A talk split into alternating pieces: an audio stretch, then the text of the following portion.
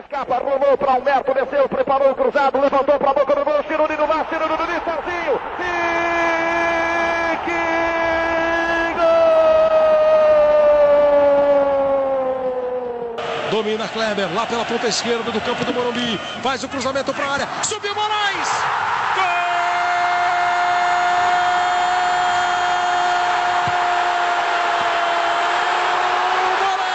Pro Ricardo Oliveira, no mano a mano, ele o Bruno, ele o Bruno, Ricardo Oliveira, tocou na frente, grande jogador, o gol, gol!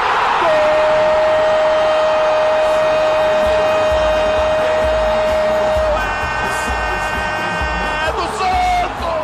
Alô, amigos urbanos. Começa agora mais um episódio da série Memórias do Paulistão, o quinto episódio dessa série exclusiva aqui do nosso podcast. Eu sou o Vinícius Cabral, estou aqui com um grande parceiro, Fernando Ribeiro, para falar de um ano atípico na história do Santos. Tudo bem, Fernando? Vini, tudo muito bem. E que bom que eu era vivo em 2000, porque eu tive uma das poucas chances nos quase 110 anos de história do Santos, que foi ver um Santos rico, Vini. É. Mas como todo novo rico, o que acontece com o novo rico, Vini? É, quebra, né? Porque é, é a mesma coisa que acontecer com a gente, né? É, vai no pata-pata, pede um pato à Califórnia. Vai devagar, né, cara? É... Quando tá duro, tem que ir no, no X-Bacon. Já dizia mestre Manduca. Armando Gomes. É, porque é o seguinte, a gente sempre foi pobre, né? O Santos sempre foi um time é, não sempre, mas. Começou nossa... rico, mas já se não, mostrou mas a pobre. nossa, a nossa, e né? tem o Damião em 1913, a gente viu no episódio 3, né? 2013. O, a gente. 1913 meteu o Leandro Damião, porque ah, disse sim. que estava pobre e parou de desistir do Campeonato Paulista. Sim, mas eu digo assim, por exemplo, é, desde que a gente nasceu, né, nos anos 80 ali, o Santos nunca foi rico. Nossa. É, então, quando a gente, até hoje, 2022, o Santos foi rico ali. Em é. 2000, por que rico, né? Porque é, o Santos não estava rico, não foi um, um, um, ah, não, o Santos vendeu jogador, o Santos fez um plano para sanar suas dívidas e agora estava tranquilo. Não, foi um aporte financeiro, né, como a gente vai ver daqui a pouquinho. E aí o Santos parecia um, sabe aquele joguinho que fantasy game de, de futebol, que aí você escolhe o seu preferido, o L-Foot ou Championship Manager ou Football Manager, você ia comprando, né? É, mas não era um, era um L-Foot com craque. Um né? craque, é, que valia Porque tudo. você coloca, não, você coloca um craque e aí você tem acesso a, sei lá, 50 milhões, eu não lembro Isso. qual era a moeda, acho que era moeda meio euro, real, é, enfim, você escolhia, né? Uhum. Mas, cara, com compras ilimitadas. Foi basicamente isso, né? Foi basicamente isso. Foi assim, os, os problemas financeiros acompanham o Santos desde muito tempo, né? A gente sabe, como Santista, as dores que a gente tem. Só que há 22 anos parecia que tudo tinha mudado. Pouquinho o torcedor mais desavisado poderia achar que o Santos foi comprado por um sheik árabe. Quase. é, não era árabe quase, o sheik. É, não, era, não era um sheik, era um chanceler. Era um chanceler brasileiro. Para explicar o que aconteceu, a gente tem que voltar um ano antes, né? Lá para 1999. O grupo político do, do, do, até então presidente Samir Jorge Abdurrak saiu derrotado. O José Paulo Fernandes foi superado pela chapa de oposição encabeçada pelo Marcelo Teixeira. Ele foi presidente no início dos anos 90 e prometeu aos sócios investimentos para mudar o patamar do time, né? Lembrando que ali nos anos 90 o Santos até bateu na trave em algumas ocasiões, mas não conseguiu conquistar um, campeonato como, por exemplo, o Paulistão, é, que não ganhava desde 84. Depois de um segundo semestre de pouco brilho, a diretoria Santista, a nova diretoria, apostou alto para encerrar o jejum de títulos que chegava ao 16º ano no ano 2000. Isso, Vini. E o primeiro a chegar foi o lateral esquerdo Rubens Cardoso, do Guarani. O Santos investiu 2 milhões de reais na contratação do jogador. E assim, quando tratamos assuntos históricos, temos que entender a evolução dos tempos. Hoje, 2 milhões de reais parece pouco por um jogador. É o salário dos caras. Né? É, mas em 2000, 2 milhões era bastante coisa. E o Santos empenhou esta quantia para contratar o Rubens Cardoso, um jovem lateral esquerdo que tinha se destacado com não tanto brilho assim no Guarani. Tinha jogado bem, mas não era um novo Roberto Carlos. Obviamente que tinha o seu valor. E o segundo reforço do Santos foi o argentino Carlos Galvão, que tinha se destacado um ano antes pelo Atlético Mineiro. Pelo passe do zagueiro, o Santos gastou mais 3 milhões de reais. O Anderson Luiz, que era um volante do Internacional, também foi contratado, mas a transação envolveu o empréstimo do Rodrigão ao Clube Gaúcho. O Rodrigão menino da vila, não o Rodrigão que agora acaba de ir para o esporte, né? E não teve dinheiro envolvido nessa transação. Foi uma troca pura por empréstimo entre Anderson Luiz e Rodrigão. Rodrigão, seu amigo. Rodrigão, seu amigo, Vini. Meu parça, Rodrigão. É, você falou já do Rubens Cardoso. Analise aí, Galvão. Carlos Galvão. Sua análise, que sua memória lembra de Carlos Galvão. Além do gol que ele fez contra o Galo. Então, Galvão era um jogador duro, né? Muito marcação muito pesada, muito bom pelo alto. Não era um craque, mas não era um jogador ruim, não. Era um bom zagueiro até. Já o Anderson Luiz batia bem ele, o menino ou não? O Anderson Luiz foi expulso nos dois jogos finais de 2000, né? Uhum. Porque ele foi expulso no primeiro e, e, aí ele teve efeito suspensivo, conseguiu liberar e foi expulso no segundo. Acho que é o único caso de um jogador numa partida eliminatória, assim, mata-mata, conseguiu ser expulso nos dois jogos. Porque geralmente quando é expulso não joga o segundo, né? Exato. o Edmundo, o Edmundo, Edmundo foi expulso 97. em 97, mas ele não foi expulso no segundo jogo da final. Mas não foi expulso por, por conta do, do juizão, porque ele não foi nesse jogo que ele deu uma bica no, no, no peito do goleiro do Palmeiras. Ah, eu não vou lembrar, rapaz. Eu acho que ele deu um bico. Quem era o goleiro? Era o Veloso? O Mar... 99? Não, Marcos. Não, 7. 97 era o Veloso, era o Veloso. Então ele deu um bico no peito do Veloso, se eu não me engano. É, E- ele foi expulso porque ele jogou a bola no Filipão, né? É feio de mundo, né, velho? Que não, que aí foi combi- combinado com o Eurico, né? Se ele tomasse o amarelo, ele estaria Isso. suspenso. Exatamente. Aí ele forçou a expulsão e o. Eurico nos bastidores é, é, conseguiu que ele jogasse o que o Santos fez com.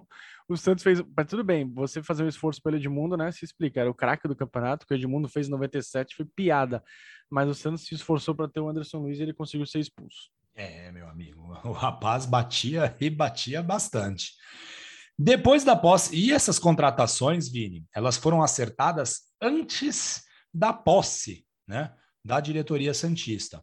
Depois da posse, que ela ocorreu dia 4 de janeiro de 2000, aí as especulações se intensificaram muito mais. E era muito legal, Vini, era muito legal. Como torcedor, eu tinha 17 anos, estava prestes a completar 17 anos, era muito legal o teu clube poder contratar qualquer jogador.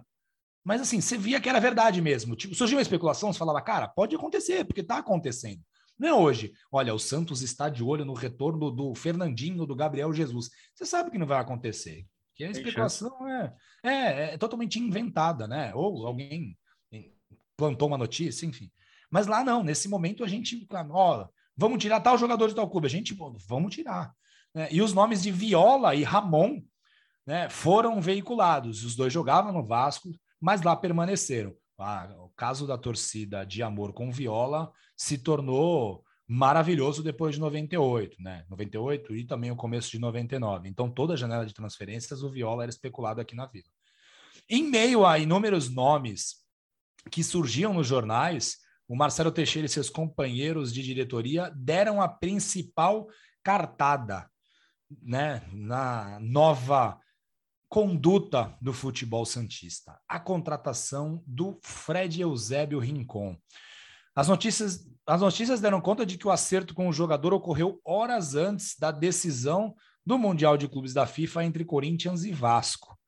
O Santos topou pagar 200 mil dólares mensais ao colombiano, que significavam 80 mil dólares a mais do que a proposta final do Corinthians. Ou seja, o jogador mais bem pago do Brasil ganhava 200 mil dólares naquela época, Vini.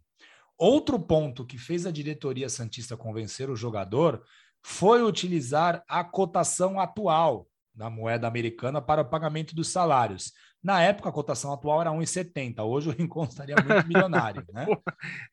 Eu lembro do salário do, do Barrios, né? Do Palmeiras, que ele ganhava em dólar. Ele ganhava um milhão de dólares, sei lá, não sei se era um milhão, mas ele ganhava em dólar. Imagina hoje o salário Então, do cara. rapaz. E aí os corintianos usavam a cotação de 1999, que estava em 1,40, e o Santos só. usou a cotação de 1,70. É, se fosse contratar o Rincon hoje, tinha que usar essa cotação de 1,70. Vini, com a cotação de 2 mil a 1,70, você teria ido para Disney, né? Eu teria ido para qualquer lugar, cara. Pra to... Eu conheceria fazer aquele joguinho do War. Eu ia para, sei lá, dois continentes a sua escolha. E ia visitando por aí, porque é pena que a gente era criança, né? O máximo que a É. gente comprava era pão e sorvete. E a declaração do dirigente, do dirigente Paulo Ferreira no dia 2 de fevereiro prova que o objetivo era mudar a postura do clube no mercado da bola, abre aspas para ele. Firmamos um contrato irreversível, líquido e certo com o Rincon. Foi um trabalho brilhante da diretoria do Santos que vem caminhando há algum tempo. Agora, deixamos de ser um clube vendedor. Somos compradores. Além dos altos salários oferecidos ao colombiano, o Peixe pagou cerca de 8 milhões de reais ao Corinthians. Pela rescisão do contrato, temos que lembrar. É, isso é importante a gente falar. É, contextualizar o tamanho do Rincon, né, Fernando? O, o Rincon, é 1,90, né? um pouquinho mais, eu acho. O, o Rincon, cara, o Rincon era um cracaço de bola. Ele jogou muito no Palmeiras antes de ir para o Corinthians, né? Ele é um jogador de Copa do Mundo, era um dos principais jogadores da seleção colombiana, que chegou na Copa dos Estados Unidos como favorita, segundo o Pelé, e aí flopou. Flopou, mas tudo bem. Era uma geração incrível. E o Rincon era absurdo, né? No Palmeiras ele jogava um pouquinho mais avançado, é, e o Lucha no Corinthians colocou ele de volante, cara. Segundo volante, né? O cara era um craque de bola, era absurdo mesmo, assim. Era como se fosse hoje o, algum time contratar o Gabigol, um time do mercado interno, né? O Santos, vai. O Santos contratar o Gabigol, o Bruno Henrique, o Hulk, quem mais? Quem é o Bam Bam Bam, sei lá, o Dudu ir pro Corinthians. Gomes, Gomes. Vai. É... Se o Santos fosse lá, ó, vou, vou tirar o Everton do Palmeiras. É... A contratação do Rincon foi nesse nível, assim. É, de melhor jogador do país, né? Quem foi e, o melhor e, jogador? e comparado, o melhor jogador do país, Vini, comparado com estrelas do futebol mundial. Isso. Porque tinha o debate se o Rincon é, se equiv é, é, era equivalente a os volantes do Barcelona, os volantes do Real Madrid, é, sabe? Até, até, porque a gente até estava tendo, esse, esse, tá tendo essa discussão né, na, na, na, imprensa, nas redes sociais, porque a gente está gravando isso, isso aqui um dia depois do Chelsea ganhar do Palmeiras no Mundial.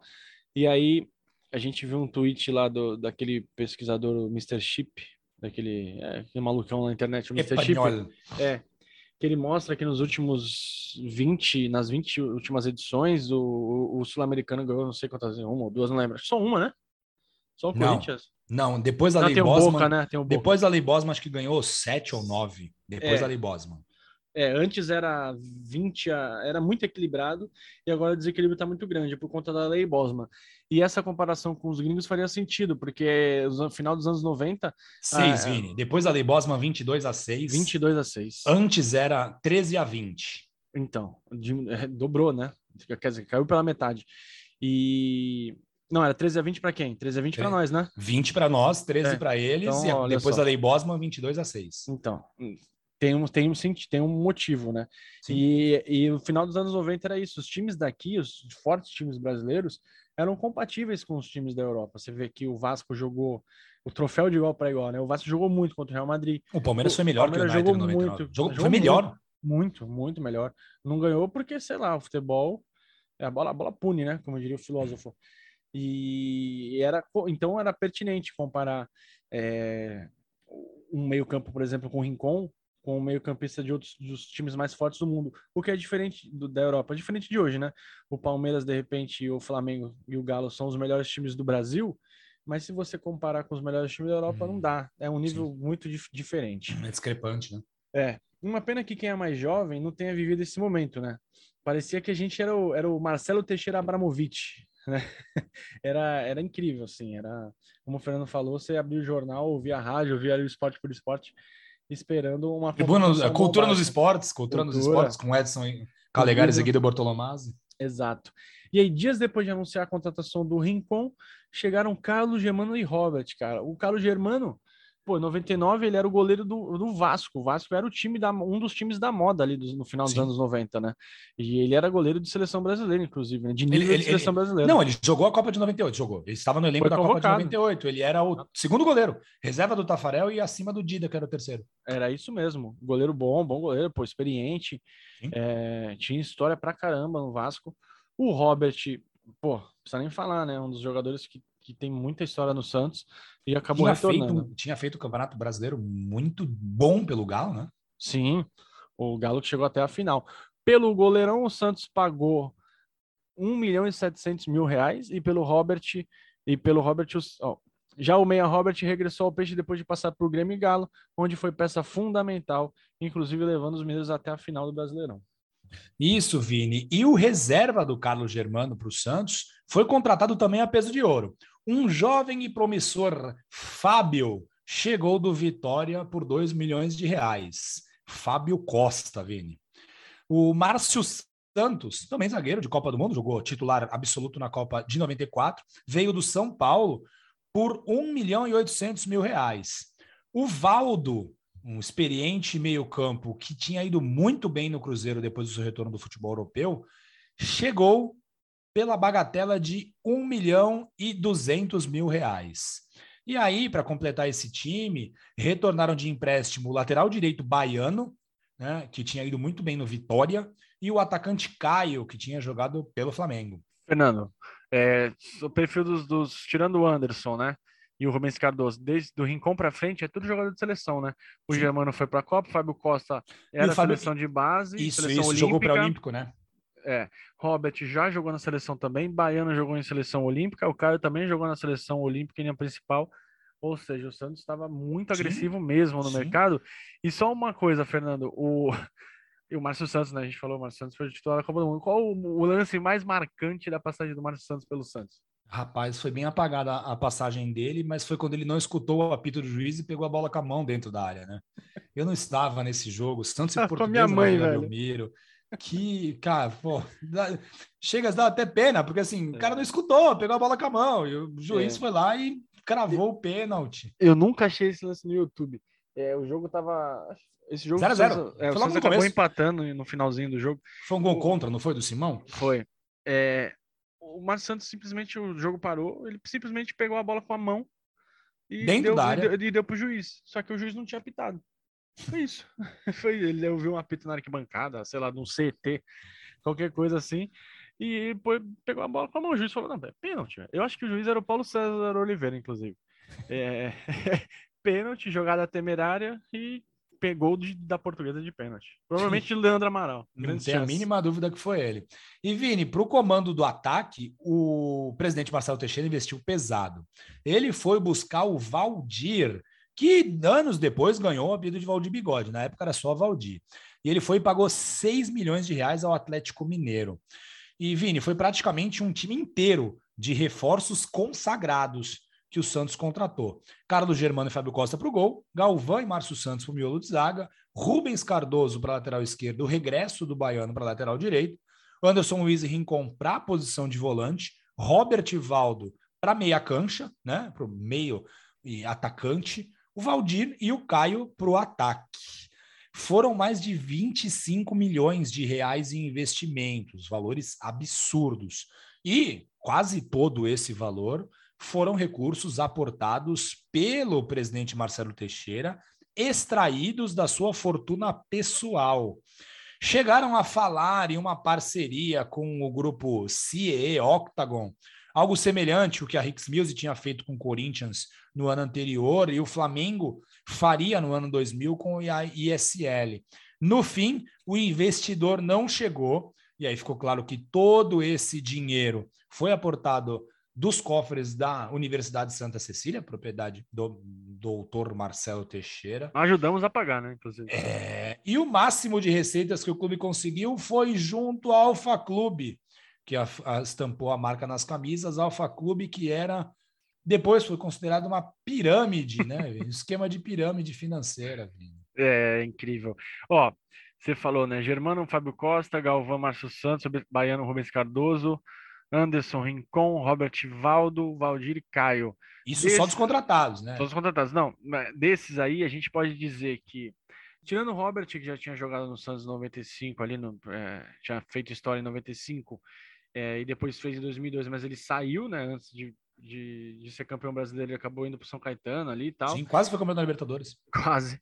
É, você pode falar que todos os outros Hum, foram abaixo do que a gente esperava, né? Carlos é. Germano, é. o Galvão. O Carlos Germano foi muito mal. O Galvão, não, eu, acho, eu acho que ele entregou o que se esperava, né? Ah, acho que se o Santos tivesse sido campeão em 2001, né, o Galvão ah, teria uma, todos uma eles, né? da torcida. acho que mais o Galvão, né? Não, Rincon também. É, eu, eu, acho, a, eu, acho, eu acho a, Rincon, a passagem do Rincon pelo Santos positiva, foi boa. Não foi, a gente esperava que o Rincon ia ganhar jogos sozinhos, mas ele nunca ganhou jogos sozinho. Não, não, mas eu digo de fazer história. Ele fala assim, putz, esse cara tá na história do Santos. O Rincon ah, não, não, tá, não, né? não, Tá não. porque jogou, mas, mas não Mas tá. o, Rincon, o Rincon teve uma passagem muito boa. Ah, jogou muito, craque. Mas diferente, diferente do Valdir, que não foi bem, né, Vini? O Valdir não foi bem, o Carlos Germano não foi bem, o Valdo não foi bem. O Valdo era veterano já. É, mas não foi bem. O Márcio Santos não foi bem, o próprio Rubens Cardoso também não conseguiu jogar bem. Eu ainda vejo o Rincon desses todos, é, tirando o Fábio e o Robert, obviamente, foi o que jogou mais. Ah, jogou muita bola, Rincon, cara. Impressionante. Impressionante mesmo. É, tempos 20, estamos falando de 22 anos atrás, né? 25 milhões é um jogador hoje, mas o Santos conseguiu contratar um time. E aí todos, todos sabem o que aconteceu no final dessa odisseia milionária, né? O Santos até fez um chegou em uma final em 2000, né? Acabou perdendo para o São Paulo do, do Rogério Ceni. É, uma campanha, a, a, campanha foi irregular, né, Vini? É. Teve ótimos momentos, com péssimos momentos. O Valdir demorou muito a marcar e marcou muito poucos gols. É, o Santos ressurgiu no, na segunda fase com o Eduardo Marques fazendo uma partida brilhante no contra o São Paulo no Morumbi, né? Virando um jogo. Que gol maluco. Que a gente imaginava que, que tivesse perdido. É, foi muito bem depois contra o Palmeiras, enfim, foi, apesar de um, de um aporte financeiro imenso, o Santos teve uma campanha regular. É, para falar que a passagem do Anderson Luiz não foi tão destacada, ele fez o gol da na semifinal contra o Palmeiras, o gol do, do empate, né? Do empate, aquela, aquela virada, eh, virada histórica. E no ano seguinte, eh, nesse ano o Santos perdeu para São Paulo, aquele gol do Rogério e do Marcelinho Paraíba. No ano seguinte, o Santos chegou até a semifinal, já falamos dela, não vamos falar de novo, perdeu para o Corinthians, Rincon era um dos, dos, líderes do time, e aí depois acabou se desmanchando tudo. O Santos só foi sair dessa gravíssima. Aí o Santos entrou numa crise financeira, obviamente. A gente só saiu dessa crise com os meninos da Vila em 2002, e aí, pô. Aí Mas voltamos para a crise depois, né? É, porque é isso, é o eterno entrar e sair de crise. O Santos é um grande cheque especial, né, velho? é isso aí. No próximo episódio a gente vai voltar muito no tempo. Vamos voltar até 1955. O Santos vivia um jejum de 20 anos sem conquistas, abriu grande vantagem para os rivais a três rodadas do fim. Bastava vencer uma partida ou empatar duas para ser campeão. Mas, né, como é o Santos, você imagina a agonia que foi. Até a próxima terça, Fernando. Quem quiser falar com a gente, estamos lá no arroba Amigos do Urbano, também estamos no contato arroba amigosdourbano.com.br, no www.amigosdourbano.com.br, para ouvir a gente, Spotify, Apple, Google, Radio Public e YouTube. Valeu, Fernando, até terça. Valeu, pessoal. Obrigado pela sua audiência e ajuda a gente a ter mais ouvintes. Compartilhe esse episódio com algum amigo seu santista ou algum amigo seu que goste da história do futebol. Vamos fazer o amigo dos amigos do Urbano chegar a mais santistas e a mais pessoas que gostam da história do futebol, Vini. É isso aí, galera. Um abraço.